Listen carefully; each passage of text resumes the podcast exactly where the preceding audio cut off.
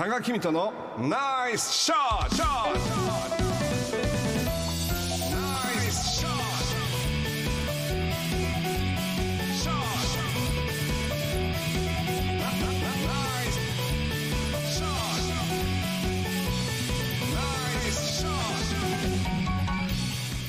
このコーナーは多賀さんが普段気になることや伝えたいことをお話ししています。ポッドキャストで配信中。スマホやパソコンでポッドキャストのアプリをダウンロードしてお楽しみください。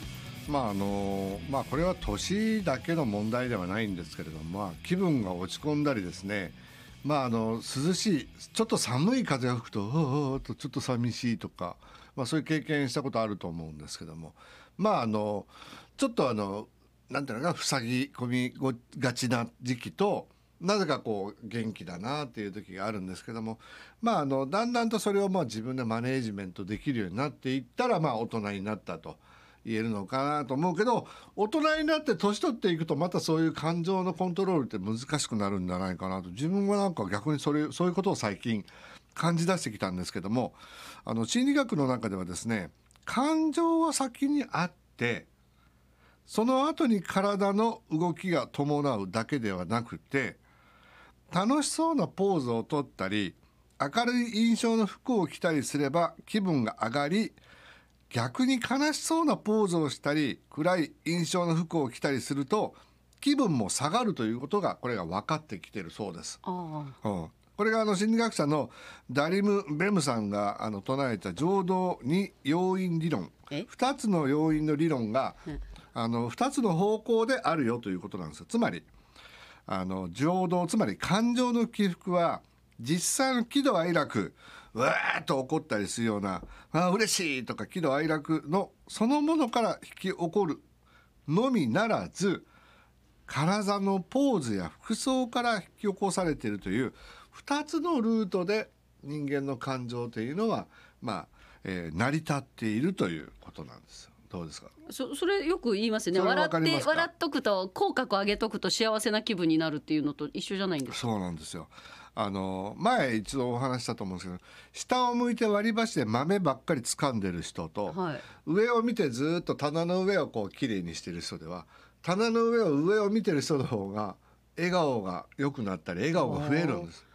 下ばかり見て豆をつまみ続けるの。つまみ続けると辛い辛いよね。つ辛いしはいあのふなんていうのかな気分も下がって下がるらしい下向きになっちゃうんですよねで、まあ、それと同じように何が言いたいかと今日は服装の話で、はいあの例えばある人が囚人服を着るとおとなしく従順な感情になったという結果があると、はあは反対に警官や看守さん看守の服を着ると実際に話す言葉や態度が威圧的に変わってしまうという。という傾向が多く見られるということで。あどこでやったんですか？刑務所でやったんですか？ああやったんですか？あそうでしょうね。でこういうことをやるとつまりファッ無ションによって制服とかによって人間の気持ちは大きくなったり、うんあー。まあ特にあるじゃないですか、大きい車乗ってる人ってなんか気持ちがでかくなるのかこうちょっとこうワイルドに運転して横柄に横柄になってるような風に見える人もいるでしょ？まあ実際横柄な運転もありますけどね。よね。ええ。あ全てじゃないんですよこれはね。てじゃないですよ、丁寧な方ちないみにセオリー通りに行くとプレゼンや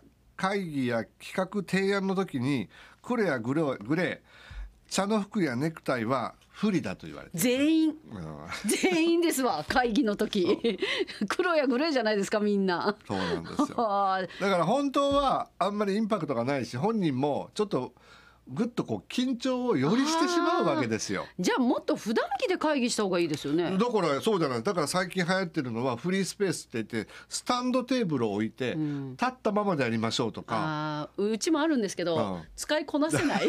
おしゃれすぎて。時間を決めて 何時に準備してこいよと。それで例えば役員さんが来る時はみんなネクタイしなきゃいけないんですかねみたいな。だから余計なことに気を使いすぎて結局ネクタイをしっかりしてるからカチンコチンになってるわけ確かにそううですよね。でしょ、うん。であの変なこと言ったら怒られるし まずは先輩が何を言うか聞いてみようみたいな様子見になるわけですよ。うん。だからイノベーションっていうのは起こりづらいと。だからあの、ね。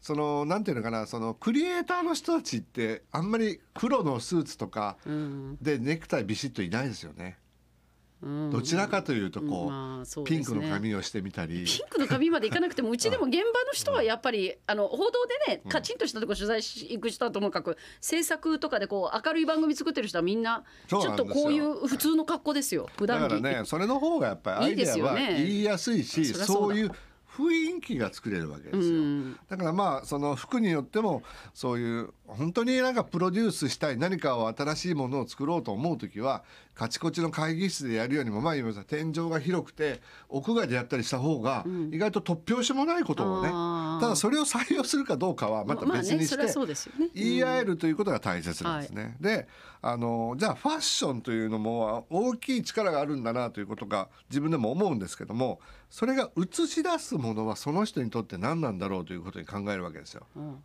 例えばファッションというのはなりたい自分なのかと。は特にとめちゃんなんかは大体あの同じようなスタイルのねあはい。色もあのあの真っ赤とか真っピンク着たりはしないじゃないですしか。ないですね。モノトーンが多いでしょ。はい。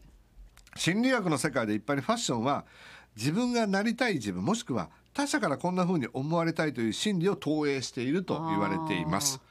わかります？はい。それでもう一つは自分とは違う理想の姿を投影しているのでこれ全てとは言えないんだけど真の性格とは真逆になっているパターンの比較が多いらしいです。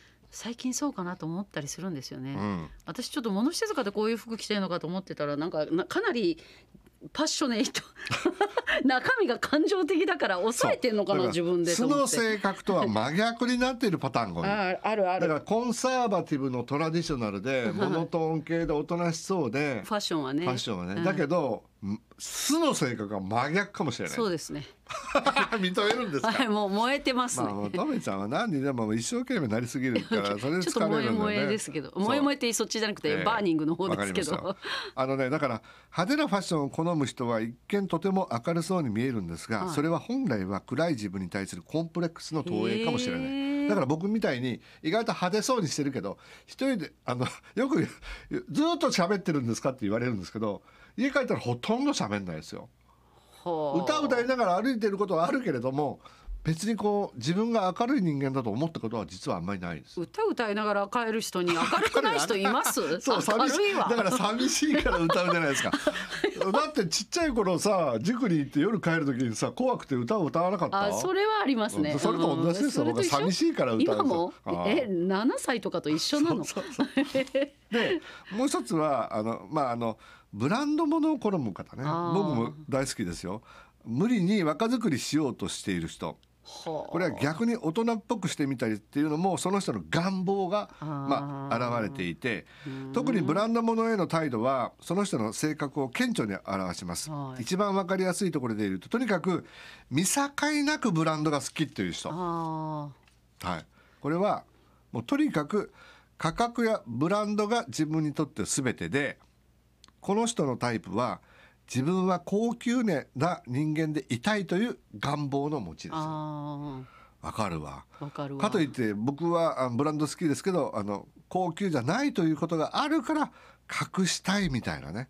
なんかそういうのは思うかもしれないな。願望ね。高級でいたいっていうね、そう。ただね、ん。特定のブランドしか買わないっていうのはその人また違うんですって。もうこだわりがあってまあその保守的な頑固の一面があるからこそ特定例えば A というブランドしか持たない人もいるけど僕なんかいいなと思ったらブランドは何でもいいわけですあよーみんなが持ってて高級そうなものが僕は好きなわけ。だからまあある意味ミーハーなんですよ。えブランドじゃないとダメなんですか？で高級なもの価格でもいいんですよ。えうじじゃあ安くていいものはあんまり目がいかない？あんまりそそういうのはいいんですよ。誰が見てもあこれブランド物高そうって言ってくれるのが、自分は高級な人間でいたいという願望の持ちですよへーあそういう人いるんだ。そういう人があるんですよ、ね、バブルの時代のまんまですね。そうなんですよ。まあだから人はですねそのファッションをまあこうまとうことでそこから連想たれされる通りの行動を取る傾向にあるんで、あ分かりやすいのが、まあ、あの制服なんですね、まあ、集団に順応するように皆同じものを着せられて、まあ、まあ僕らはまあそう着せられてるとは思ってなかったけど、着てその中学高校とか動くわけじゃないですか、そういう時にちょっと乱した人っていうのはちょい悪とか、はい。あのいい今で言うとちょい悪って悪い悪いそんなに悪いイメージじゃないかもしれないけどね。ええ集団で浮いてしまうでもそのちょっと崩した格好に実はファッションセンスが優れてるっていうこともないとは言えないわけだしまああのなんていうのかなこう確一化するっていうことがに日本人は特に好きじゃないですか。でもまあちょっとぐらいこう外れる人がいても応用に見守ってあげるというのも、まあ、これから必要なんじゃないかなと僕はねちょっとは思ったりするんですけどファッションで見えるのは5つの心臓心理が見えました。まず規律性。マイルールを持っている人。大体こういうルールで服を決めてるっていう人は理想を強く持っているタイプ。とめちゃんこれ近いかもね。近いかもしれないルールがあるよね大体ね、うん。あとはおしゃれをリズムで考えるタイプコスパ重視。いる。コスパ。コスパ重視とか着回しなどの効率と機能性を考える。っていうのはこの人は合理性のあるあ人まあそうでしょうね。あと情に弱いタイプですね。ああのー人にも服や物にも愛着を持ちすぎてしまう人っていうのはねあこれ愛着性が強い人ってあとは世の中で誰も着てない服を着てることが嬉しいという。あこの人は独創性に富んでいる人であろうと。下田景樹さん。そう。だけどあの人が その激しい人ではないですよ。あまあ僕も会ったことありますけど意外と物静かでう太い声で喋るええ。とびっくりするじゃないですか。うん、でも独創性はあるじゃないですか。独創性があるんはい。もう一つは周りに馴染むかどうか TPO を重視すると一般性をということで目立つことが苦手な人ああ、とめちゃんどうですか？規律性合理性愛着性独創性一般性。はい。